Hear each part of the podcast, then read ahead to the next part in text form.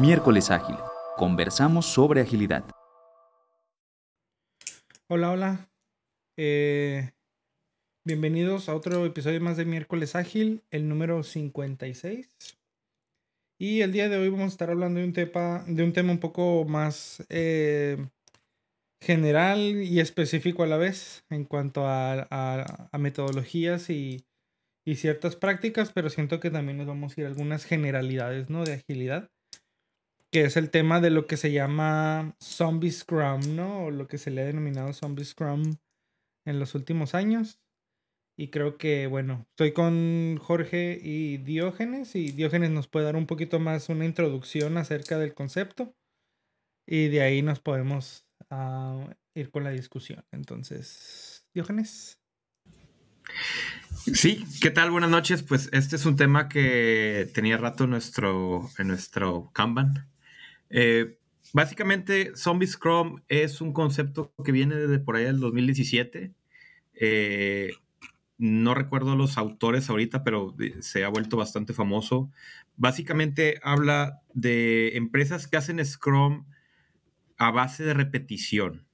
Y voy a empezar con los cuatro síntomas del Zombie Scrum.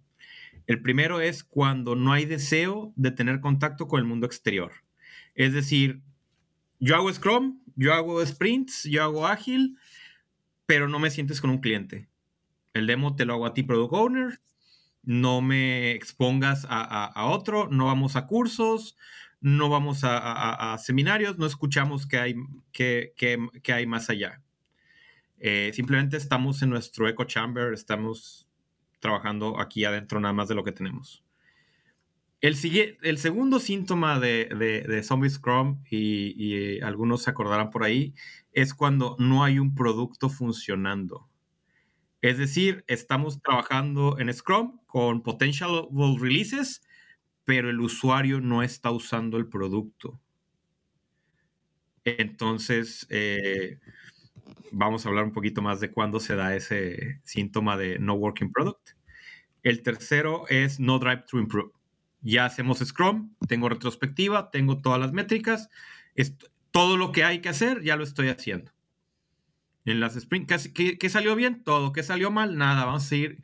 ¿Qué vamos a mejorar? Nada. Todos seguimos igual. No hay un, no hay un deseo de mejorar. El síntoma número cuatro es que no hay autonomía y no hay un, eh, no hay un ownership del proceso o del producto por parte de los equipos. Y esto lo vemos como lo hemos visto en, otras ocasiones. Vamos a hacer Scrum, Scrum se hace así y, no hay oportunidad de que el equipo o los miembros del equipo pertenezcan a, él.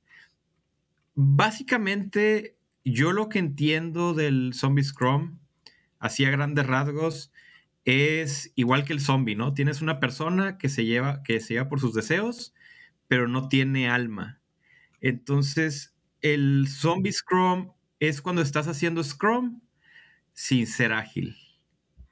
Estás haciendo Scrum por, por seguir la guía de Scrum, pero no lo estás haciendo para tener un agile mindset. Entonces, eh, también podemos este, platicar un poquito de, algunas causas. Eh, hablan mucho de, y este me gusta mucho, la historia del cargo cult. El cargo cold es una analogía de la Segunda Guerra Mundial, eh, donde llegaron los eh, americanos a una isla desierta, aparentemente desierta, y resultó que había gente.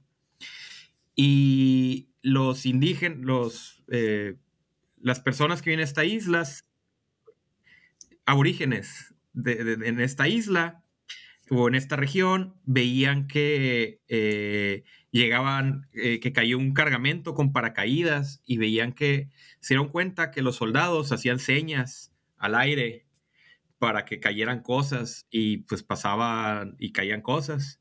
Entonces cuando termina la Segunda Guerra y se van estas personas, estos militares, los aborígenes comienzan a hacer señas al cielo para que les cayeran cosas.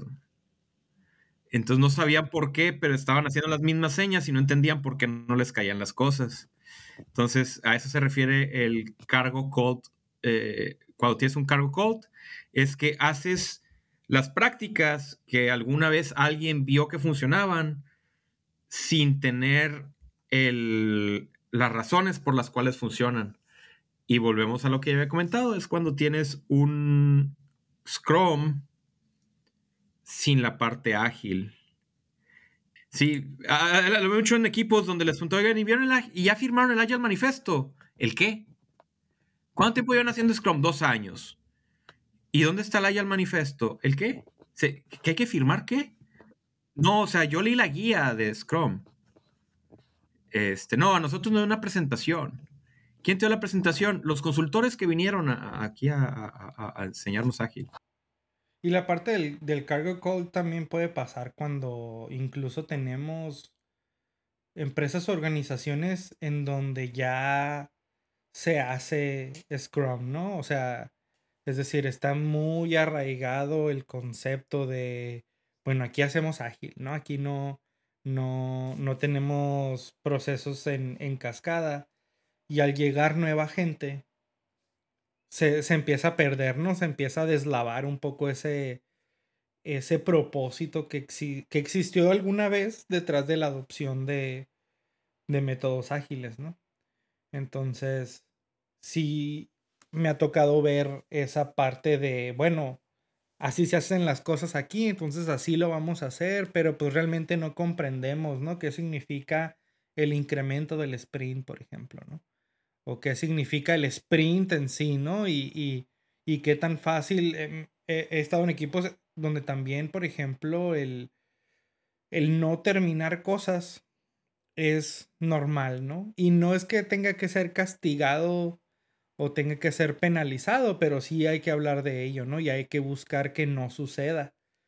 Sin embargo, he estado en lugares en donde, bueno, pues lo pongo en el sprint, al cabo que si no lo termino, pues lo pongo en, o sea, me lo llevo al siguiente sprint y lo termino en el siguiente sprint, ¿no? Y es en donde se pierde el, el, el, propósito del, del valor del sprint, ¿no? Que es, ok, al final de estas dos semanas o de estas tres semanas, tendría yo que tener algo con lo que al menos pueda experimentar, ¿no? Algo que me pueda dar valor o le pueda dar valor a mis usuarios. Eh, como para hacer un ah, para obtener feedback, ¿no? Y es ahí en donde de repente nos podemos perder muy fácilmente en la ejecución, ¿no? De, de cada dos semanas, cada sprint y terminamos, terminamos el sprint, tenemos nuestra retro, bueno, tenemos el sprint review, tenemos eh, la retrospectiva y a volver a empezar, ¿no? Entonces nos empezamos como a mecanizar mucho en, cuanto a la ejecución. Eh, no sé, tú si has visto, Jorge, algunos casos similares o algunos casos donde tengamos este, este zombie scrum del que estamos hablando. Sí, y, con lo que dicen, por supuesto que cumplimos todo el checklist de procesos, ¿verdad? Entonces, precisamente eh, esto me, ha tocado verlo cuando eh, precisamente las áreas de proceso son las que dirigen la iniciativa de, implementación o de, de acercamiento de Scrum, eh, enfocándonos en Scrum y, como un patrón, al menos que yo he observado. Cuando las áreas de procesos lideran este abordaje, me toca una, un approach precisamente muy de compliance. Entonces, por supuesto, los equipos hacen dailies, hacen sprint reviews, hacen sprint retrospective y todas y cada una de las ceremonias que vienen, como decían ahorita, en la guía o, en los o, en algún otro eh, este marco de trabajo. Sin embargo, eh, se pierde la esencia o no se entiende la esencia del para qué estamos haciendo Scrum. Entonces se tiene la idea, incluso estas empresas afirman que ellos ya son ágiles. Eh, y, te lo demuestran, por supuesto, ¿no? ¿Por qué? Porque están haciendo todas las ceremonias, incluso hasta he visto artefactos que tienen para dar seguimiento, ¿no? Y lo hacen bien, o sea, vaya, hacen mucho de eso, ¿no? Sin embargo, no, no hay, como decía Diógenes, un alma detrás de, eso, en donde falta un abordaje desde el lado del propósito, del para qué estamos haciendo Scrum. Y tiene mucho más allá que ver con un método de trabajo y con un proceso distinto. Entonces, curiosamente, hay procesos bajo un marco o que siguen la sugerencia de un marco de trabajo, pero los procesos no son ágiles. Es la paranoia que, me toca ver ahí. los, procesos siguen un marco ágil, pero en su esencia no son, no son ágiles. Y ni hablar del mindset, ¿no? ni siquiera tocar ese tema, ¿no? muy lejos de allá todavía. Entonces, ahí donde se nota el, el zombie Scrum. Y, estas empresas, como a mí me ha tocado ver, están convencidas de que ellos ya, ya lo hicieron. O sea, ya están del otro lado y ya están eh, siendo, y, así lo he escuchado, ¿no? Y yo he escuchado que dicen, estamos, ya somos ágiles. Y también creo que parte de lo que de lo que puede ser el, eh, una causa de, dentro de muchas de por qué tenemos este tipo de eh, de prácticas yo creo que también es la sobresimplificación que en algún punto se hizo de marcos como Scrum, ¿no? En este caso, o de la agilidad en general. Porque yo me acuerdo así la, eh, las primeras piezas de información que me encontraba, había muchas que decían, bueno, tú haces Scrum y vas a ser ágil, ¿no? Y, y sí, Scrum es, es fácil de entender, pero difícil de masterizar, ¿no? Era la, era la, la frase, la frase por excelencia, ¿no? O sea, es, es, algo... Y, y creo que nos quedamos mucho, me incluyo incluso con la parte de fácil de entender y, cortamos esa parte de difícil de masterizar, ¿no? Entonces, creo que hubo mucha parte de la industria que trató de sobresimplificar. En donde, ok, un proceso como cascada, por ejemplo, era tan complejo en cada una de sus fases que, que se volvía, eh, no sé, como abrumador, ¿no? Este, y llega, llega Scrum con una propuesta de, agilidad mucho más simple, mucho más pragmática, mucho más directa. Y creo que se puso de moda incluso lo simple, ¿no?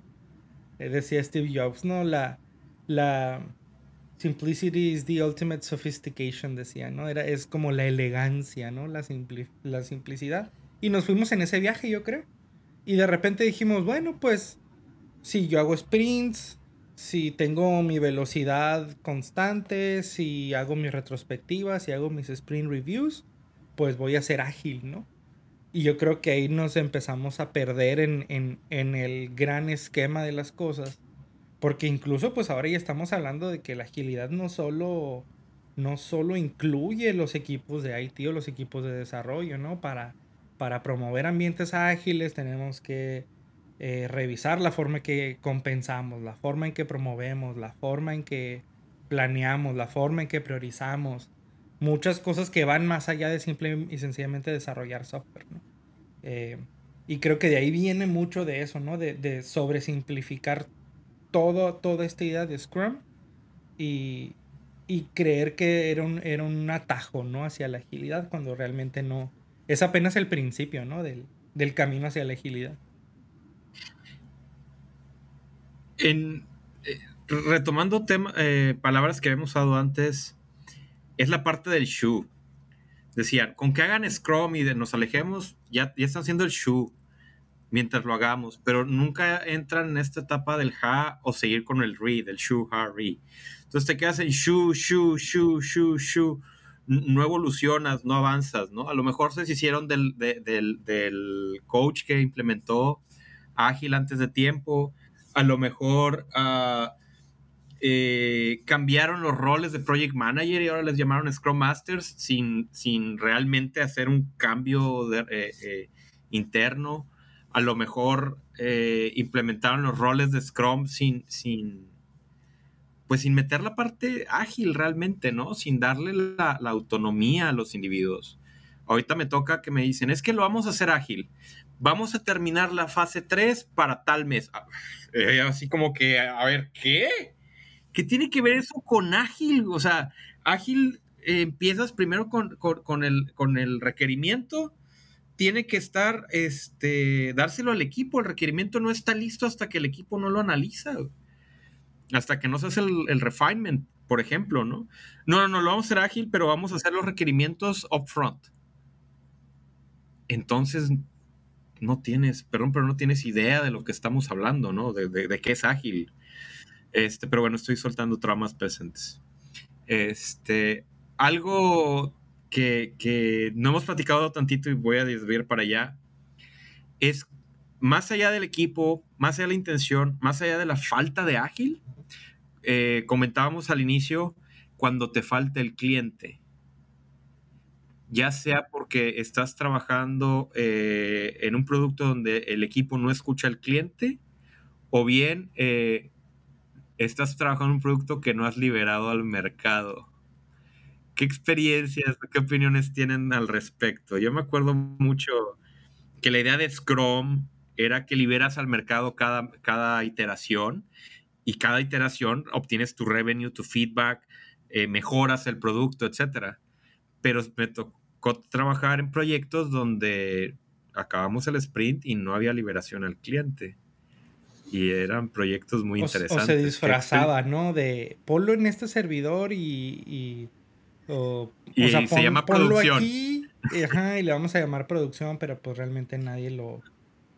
pero no está en vivo. Sí, que e, ese es uno de los casos más, más comunes que, que, a mí me ha tocado ver, en, en donde hay una muy buena intención de, de, tener eh, un desarrollo iterativo, incluso incremental, y se siguen prácticas eh, como Scrum para, para, poder pues, tener ese, esa dinámica ¿no? más, más fluida. Sin embargo, eh, hay un pequeño detalle, muy, muy pequeño, que es liberar, ¿no? Y, o, acercarse con el cliente. Incluso veo temas en donde se, se testea internamente.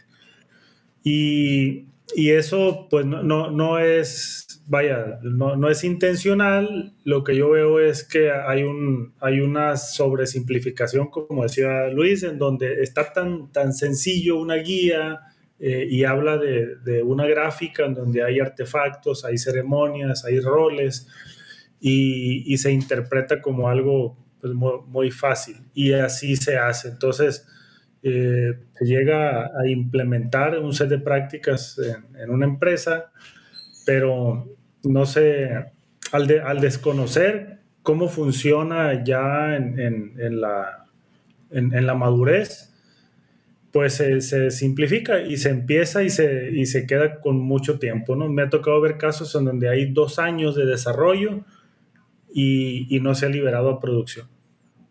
Entonces, y, hay mucho trabajo y mucha inversión, incluso gente certificada en, Scrum que, están siguiendo el pie de la letra, ¿no? Y, están, están tratando de, de innovar y hay buenas ideas, todo, todo, todo, pero encapsulado ¿no? al interior y con un approach organizational centric. Entonces el cliente, ese pequeño detalle, ¿no? y es sarcasmo, ¿no? pero eh, es clave ¿no? en, la, en la agilidad. Lo, lo, malo que yo creo es que no está claro, no está claro y no está tan evidente que, que se puede eh, no, no, tomar en cuenta ¿no? y, y, pasa. ¿no? y se, y se zombifica, ¿no? se zombifica el... E incluso el, mismo cliente, bueno, cuando hablamos de modelos de, de contracting, por ejemplo, el, mismo cliente se... Ya, no hablando del cliente como usuario final, sino quien paga por un desarrollo, por ejemplo, pues eh, se ve inmerso en esa, en esa dinámica y en esos eh, profecías autocumplidas, ¿no? De, de decir, bueno, a esto que tenemos aquí, le vamos a, a este ambiente que tenemos aquí, le vamos a llamar eh, preproducción, ¿no? Por ejemplo, ¿no? Para que tenga la palabra ahí como implícita y haya cierta eh, procesamiento ahí cognitivo en cuanto a, bueno, estamos haciendo algo, ¿no? Pero también... Estamos avanzando.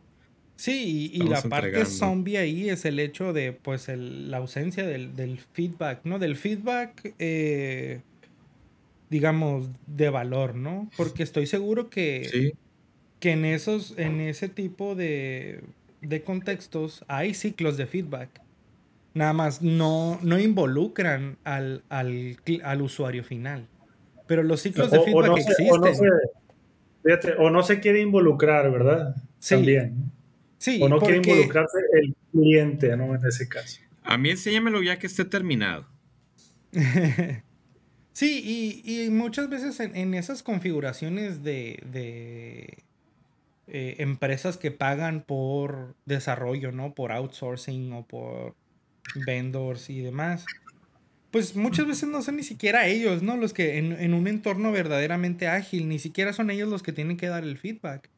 Son los, son los clientes del, del cliente en este caso, ¿no? Entonces, para mí, pues sí, digo, es tan fácil y tan complicado a la vez como pues que ese mismo cliente se haga se pudiera hacer a un lado en cuanto a las dinámicas de cómo llega el producto a, a las manos de sus clientes, pero es muy difícil, ¿no? Ningún ninguna empresa que sea dueña de un producto va a decir, "Ah, ok, pues tú empresa de consultoría libera tu ritmo, trabaja con mis clientes a tu manera sin yo estar involucrado." Es muy difícil que eso suceda, ¿no? No si, si de por sí los niveles de confianza muchas veces no son tan altos entre los mismos empleados de, de las empresas, ahora pues menos hacia otra, a un tercero, ¿no? A, un- a una entidad externa que te da un servicio de desarrollo, ¿no? Entonces, eh, eso yo creo que los jala casi inminentemente hacia, hacia este tipo de prácticas de zombie Scrum o zombie agility, ¿no? Si pudiéramos llamarlo así. Porque pues al final e- es parte de lo que, de lo que tiene que pasar en ese contexto, ¿no? Muchas veces es que igual y nunca más voy a volver a trabajar en consultoría, pero el, el problema es que el objetivo de la consultoría, por mucho que digan que es, es ser partner contigo, es este, trabajar contigo, que lo he visto en consultorías pequeñas, o sea, no las grandes, sino una consultoría pequeña que realmente se involucran con los clientes, es cuando he visto el, el- éxito. Pero cuando trabajas con las consultorías, su objetivo es facturar, hacer horas. Este, y muchas veces nos criticaban de que es que ustedes el resultado del producto no les importa. Y por mucho que quisiéramos decir que no es cierto, cuando llegábamos con nuestro leadership, nuestras métricas eran en horas facturables. Las, los logros los tenían aquellos que aumentaban la facturación, ya sea por vender nuevos productos, por alargar eh, eh, plazos, etc. Entonces, si eres una consultora que no estás involucrado con el éxito de tu cliente, si no está en juego la liberación del producto en producción, el feedback del producto real, si estás ahí cobrando, yo hago lo que tú quieras. O sea, entonces muchas veces esas consultoras no van a ayudar a deszombificar el Scrum. Simplemente yo voy a hacer lo que tú me pidas y trabajo como tú quieras, ¿no? Sí, me Este, acuerdo, me acuerdo mucho de la analogía esa abandonada ahora de, de los pollos y los, y los puerquitos, ¿no? Cuando, cuando muy al principio de Scrum y eso se hacía esa analogía que ya ahora no se hace. Pero es eso, es como empresa de consultoría, pues tu, tu revenue no está en juego, ¿no? Con, con ese el- con esa liberación del producto. Tu revenue ya lo obtuviste con las horas que pagó tu cliente, ¿no? El revenue del cliente es el que sí está en riesgo, ¿no? Entonces, creo que se necesita mucha, una ética de trabajo sumamente o sobresaliente, pudiera decirlo así, ¿no? De decir, realmente me interesa el éxito de mi cliente y el éxito de mi cliente muchas veces implicaba autodestruirte, ¿no? Tú como proveedor. Porque yo me encontraba proyectos en los que podíamos hacer muchísimas optimizaciones en automatización de, de pruebas, por ejemplo. ¡Cállate, Pero adivina cállate! que los, exacto, los testers pues son de nosotros, ¿no? Entonces, pues, uy, pues... Eh, no va en porque la contra de los automatización de pruebas es otro, ¿no? es otro consultor. No, la- o la- aunque fuera la- de la nosotros, automatización no, no se iba a cobrar lo mismo por automatizar pruebas que por probar manualmente sprint tras- tras sprint. ¿Estás de acuerdo? O sea, la automatización de pruebas iba a ser un, un investment de uno o dos sprints a lo mejor y, te, y, rehusar todo eso en el futuro, ¿no?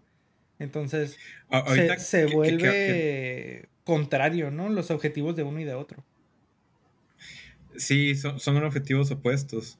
Ahorita que mencionas eso, me acuerdo que cuando la primera vez que vi contratos ágiles, hablaban de que en lugar de cobrar por punto, por hora, por desarrollador, por sprint, vámonos sobre el ROI, güey. Vamos a, una vez que se entregue sprint tras sprint, vamos a hacer split del, del revenue. Y ese es un verdadero contrato ágil. Vamos a ser socios, vamos a ser socios. En este proyecto vamos a hacer un ROI, vamos a hacer un, análisis de mercado. Vamos a ir a mitas con, el, con, las, con las ganancias del proyecto, ¿no? Este, y los primeros que hablaron las manos con ese modelo fueron los clientes. Porque si a ti te estoy trayendo para que me ayudes a hacer algo, te vas a quedar con, mi, con el dinero que yo estoy haciendo. A mí cóbrame por hora. Entonces volvemos a, lo que comentaba, que muchas veces, pues no es culpa de la, del externo el hecho de que no funcione ágil. A veces el mismo cliente no quiere que ágil funcione, porque su objetivo no es ser ágil, su objetivo es abaratar costos. Y digo, obviamente creo que ágil tiene un muy buen caso para eh, justificar abaratar costos, pero el, precio que hay que pagar es el cambio cultural, el cambio de mindset, y eso a lo mejor no es un no es algo que se pueda traducir en dólares, pero sí es algo súper pesado, ¿no? Para todo mundo. Eh, y, que, que pudiera poner en riesgo incluso eh, la, la, permanencia o no permanencia de ciertas personas eh, al interior de la organización, ¿no? Entonces por eso se vuelve yo creo tan, tan polémico a veces, ¿no? Porque hacemos, sí hacemos Scrum, hacemos ágil, pero estas, estas prácticas, estas métricas, estas, estos rituales que tenemos como organización, pues los conservamos porque son parte de nuestra identidad como organización, ¿no?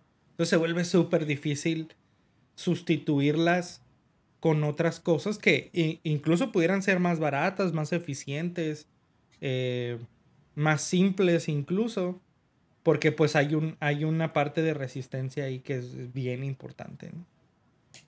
Yo difiero un poco, yo creo que sí se puede poner en, pesos y centavos las ventajas de una, de una organización ágil. Este, Sí, sí creo que lo puedes poner en pesos y centavos el producto, ¿no? O sea, es decir, ya que, ya que seamos, esto es lo que nos podemos ahorrar. Lo que yo creo que está bien difícil poner en pesos y centavos es el proceso, ¿no? Que es, que es doloroso, ¿no? A mí alguna vez me estaban comparando un proyecto que habíamos hecho en Ágil como experimento. Me están diciendo, es que ya vas tarde, güey. Porque si lo hubiésemos hecho con, con proyecto tradicional, eh, esa planeación ya estaba lista. Eh, decía que nos íbamos a tardar seis meses y tú llevas ocho y tú no terminas. Y, y yo me quedé así como que, espérate, güey. ¿Cuándo trabajaste en un proyecto tradicional que haya salido a tiempo? Dime tus proyectos tradicionales, con qué certidumbre y con qué certeza los entregabas cuando debían de ser y con qué nivel de calidad. Llevamos siete sprints, pero el cliente está contento con lo que estamos haciendo. Y eso no lo teníamos antes. Se decía, no, es que, mira, aquí tengo, hace seis meses, esta es la planeación que teníamos y ya, y ya íbamos a haber terminado. O sea, me querían, nos querían comparar con un plan hecho, hecho en el aire, así, güey. Es que también creo que ahí hay que entender que no son la misma. O sea, estamos comparando peras con manzanas, ¿no? Porque no, no estoy haciendo algún método ágil por acabar más pronto. Lo estoy haciendo para tener feedback más pronto. No quiere decir que voy a tener todo el producto que hubiera planeado en un proceso de de project management más tradicional que hubiera terminado todo eso en menos tiempo. Y otra vez, pues, ¿no? Este, este dichoso libro de Scrum, ¿cómo era? Haciendo el doble trabajo en la mitad del tiempo, decía la portada del libro.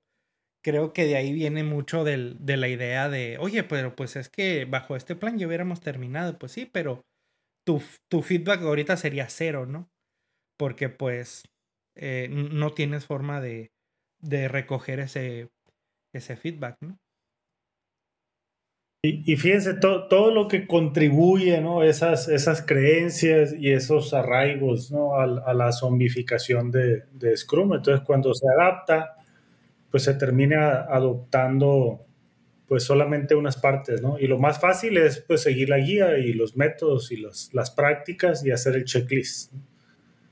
Pero el atreverse a hacer algo como eso, el, el, el, invertir o, siquiera estar consciente de lo que significa la, la, inversión para agilizar la organización, ya ni siquiera un equipo o un producto, sino que la, la organización, pues es otro tema, que, que no, no, no, está en cualquier literatura, al menos yo no la veo así tan, tan evidente. Lo que sí veo es las ceremonias, los artefactos, los, los métodos. Entonces, todo eso yo creo que, que contribuye, ¿no? que los costos los precios, el contrato, el involucramiento del cliente. Es algo que está en las letras chiquitas. sí. Y, y también con, con, todo eso creo que hay un factor que también en, en, este, en este contexto de Zombie Scrum se, se infravalora mucho, que es la misma motivación ¿no? que tenemos los individuos alrededor de, de lo que estamos haciendo en un entorno de ese tipo, ¿no? Yo, yo recuerdo así muy bien, muy vívidamente una experiencia que tuve en, en, en con uno, siendo yo em, consultor, con uno de mis clientes, venía yo de un proyecto de production support precisamente, del producto eh, en manos de los clientes, este, resolviendo problemas de clientes reales que, que que estaban teniendo malas experiencias con el producto. Y de repente me voy a este otro lado del, de la fábrica, ¿no? Que era, bueno, el nuevo producto. Y, y se me viene mucho a la mente el hecho de que somos tan capaces de crear esos entornos artificiales que en este proyecto, donde el producto no estaba en producción, ningún usuario lo estaba utilizando, tenían incidentes tenían incidentes en los que hacían que la gente se desvelara eh, resolviéndolos, porque era un incidente, ¿no? Porque estaba en este servidor que, o en este ambiente que en algún punto iba a ser producción, ¿no? Entonces, el pretexto era que, bueno, vamos practicando, ¿no? Para cuando, para cuando ahora sí, este, liberemos a, a los usuarios, ¿no? Y, y, recuerdo que incluso un cliente a mí me, me, había reclamado, ¿no? Que por qué no me había quedado hasta las 3 de la mañana, ¿no? Resolviendo un problema. Y digo, pues es que, pues, nadie, a nadie le está afectando ese problema. O sea, eh, no, no hay una razón así de, si me dices que estás perdiendo dinero, que algún cliente eh, real se está viendo afectado, pero no es el caso, ¿no? Eh, y, yo viniendo de, un contexto así, ¿no? En donde sí me tenía que quedar a veces hasta las 3, 4 o 6 de la mañana eh, resolviendo algún problema. Y, y, vi ese nivel de frustración de, oye, pero pues es que es un incidente, ¿no? Y digo, pues sí, pero o sea, no hay nadie que esté afectado por ese incidente, pues, o sea, si yo te, te, te pongo ocho horas extras porque me quedé en la madrugada trabajando en algo que nadie usa, pues el más afectado eres tú, ¿no? Porque me estás pagando horas extras por algo que no tiene ningún tipo de retorno de inversión, ¿no? Eh, entonces, para mí, al menos en esa experiencia, no era nada motivador el decir, bueno, es que necesito resolver este problema porque hay tal número de clientes o tal número de usuarios impactados. Eh, pero sí me sorprendió mucho el eh, cómo estar en estos contextos, porque otra vez, ¿no? Yo siendo alguien nuevo en ese nuevo contexto, pues de repente todo el mundo se la cree de verdad, ¿no? Y, y, y empieza a ver estos problemas de incluso burnout en productos que no han visto la luz, ¿no? Entonces, eh, se me hace ya ir más allá, ¿no? En esos casos en donde, bueno, no reconocer el, el que no tenemos algo que esté agregando valor de verdad y hacer como que sí, ¿no? Y todo lo demás alrededor es eh, pretender que, que así es, ¿no? Entonces se, se, vuelve frustrante, ¿no? Otra vez. Porque ya después si lo ves con el lente más objetivo de, de agregar valor, pues no había ningún valor en eso, ¿no? Al final de cuentas. Eh, y eso se traduce también en otras cosas dentro de la misma de la misma organización, donde llega un punto en que nadie entiende por qué estamos haciendo lo que estamos haciendo, ¿no? Este, y, y ahí creo que ya es un punto de, de, no retorno, ¿no? Para ciertos proyectos o para ciertos productos en donde, bueno, eh, es mejor a veces que el mismo producto, el mismo proyecto ya muera por la paz, porque pues ya, ya hay poco que rescatar, ¿no? ahora entonces, ¿cómo, cómo deszombificar? ¿Cómo, lo, revivimos? Yo lo que estoy haciendo es que estoy comenzando por, por el manifiesto. Le estoy poniendo el manifiesto a mis managers, slash Scrum Masters, slash Product Owners, que nadie se los había puesto. Ellos hacían Scrum tal cual y se los estoy poniendo para que para que entiendan cuál es el objetivo, pues. Entonces, revisando los cuatro valores y los doce principios, se quedan, ah, entonces, para eso estamos haciendo esto. Entonces, como que les están haciendo clic los conceptos de, de, de, de por qué hacemos las cosas. Tengo uno que, que es bien tabla es mi coco ahorita, porque para todo quiere que le diga qué es lo que vamos a hacer. Diógenes, entonces, ¿cuándo podemos hacer proyectos ágiles y cuándo hacemos proyectos tradicionales? Le digo, uno, ¿de dónde viene la pregunta? Porque aquí todos los vamos a ser ágiles, ¿no? Dos, este, depende, güey. Depende eh, de, de, la organización, depende del criterio, depende de la situación. Va a depender siempre de la situación. Este, y busca siempre dirección este cuate, ¿no?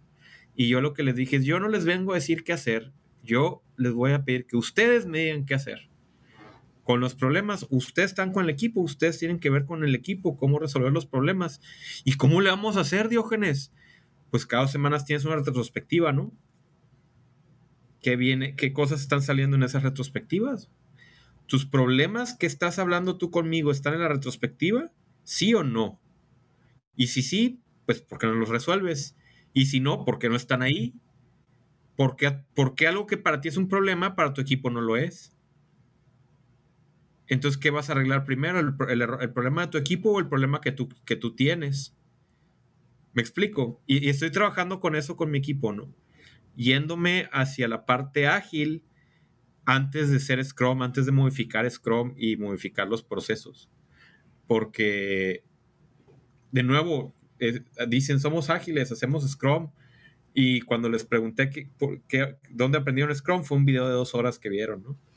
Un entrenamiento interno de dos horas y una presentación que era un reflito de una consultoría, ¿no? Y, y dijeras tú una buena. Pero bueno, eh, básicamente esa es mi, mi, conclusión o mi, mi manera de, de, de, trabajar, es darle la vuelta, sí, o de resolverlo, es darle la vuelta, comenzar por, el, por la agilidad, eh, el Agile Framework ante todo, quitarte de prácticas, insistirles, ágil no son las prácticas, ágil es un mindset. Trabajemos en un Agile Mindset y luego modifiquemos las prácticas. Y, y escuchar al equipo. mencionaba por ahí este cuate que seguimos en Twitter, que tenemos eh, pláticas muy amenas de vez en cuando, Luis. Este, este, Holm. este, decía, ajá, y decía, la única práctica de Scrum que, se que, viene directamente, que puedes hallar así relación directa entre, entre el manifiesto y, el, y la guía de Scrum es la retrospectiva. Es y, la es, retrospectiva. y es ahí donde se vuelve otra vez, ¿no? De, tentador desviarnos hacia un Zombie Scrum, ¿no? Si perdemos de vista el, el, el manifiesto. Y creo, y, y, coincido también, ¿no? Yo creo que el manifiesto es una muy buena forma de empezar. Es algo bastante simple, bastante. Creo que hay pocas personas que te dirían, no, pero ¿por qué valoraríamos más a los individuos e interacciones sobre los procesos y herramientas, ¿no? O por qué... Las, eh, que, las que dicen eso, las, que, las que se van a poner, ponen a las políticas de la empresa por encima. Ponen la jerarquía organizacional por Pero el argumento fácil de, o bueno, el, el, el, argumento del librito, ¿no? Para uno que de repente ha dado trainings por aquí y por allá es pues es que no los estamos descartando, ¿no? Estamos diciendo que valoramos más una cosa sobre otra. No quiere decir que las políticas van a dejar de existir, etcétera, etcétera, ¿no? Todo, todo el, el verbo que ya no sabemos. O, bien decirles, ¿sabes qué? Sí, la idea de ser ágiles es ser más efectivos cambiando esas políticas. Sí, o sea, vaya, si, si hay una justificación o, una situación en las que las políticas se entrometen de alguna forma o son o nos bloquean de llegar a un estado de agilidad un poco más deseable, pues sí, ¿no? Pero, pero vaya, no, no es, también a mí me gusta dejar claro, ¿no? Que no es el objetivo de la agilidad el deshacernos de todas las políticas, de todas las reglas, de todo. Al contrario, ¿no? Hay que ser mucho más disciplinados. Sí, o sea, hay que ser mucho más disciplinados, hay que ser... Y creo que la con... más allá del manifiesto, yo me iría por la conciencia, ¿no? De, de, de qué nos motiva a hacer lo que hacemos, ¿no? En este caso, si nuestro producto es hacia cierto nicho de, de consumidores que, no sé, leen libros, por ejemplo, bueno, ¿cómo mejoramos la experiencia de estos, de estas personas, ¿no? Este, de, de este tipo de usuarios. Eh, vaya, yo, yo le entraría mucho por ahí, ¿no? Eh, y sobre todo, por ejemplo, también tratándose de, de ejecutivos, precisamente este vato Allen Holub tiene algunos videos muy interesantes en donde te explica más o menos cómo vender esa, esa, esa idea de agilidad ante ejecutivos que te quieren pedir el retorno de inversión, ¿no? Eh, y sí, o sea, sí los hace con matemáticas muy al vuelo, ¿no? De decir, bueno, pues mira, si te toma tanto tiempo hacer esto, no sé qué, no sé qué. Pero se, se vuelve como que un les habla un poco en su idioma, ¿no? De decir, es que mira, con la agilidad te puedes ahorrar 50% eh, o tan, o sea, ese es el potencial de la agilidad, ¿no? Obviamente no les está diciendo, yo te aseguro que tus costos se van a reducir por tanto por ciento, ¿no? Sino que este es el potencial de la agilidad. ¿Queremos intentarlo o no queremos intentarlo, ¿no? Eh, creo que a esos niveles, eh, ese tipo de conversaciones se vuelven muy, eh, muy eh, cautivadoras, ¿no? Para, para los ejecutivos, porque entiendo, ¿no? Que, que hay ciertos niveles de las organizaciones en donde se les mide por, pues, el revenue, ¿no?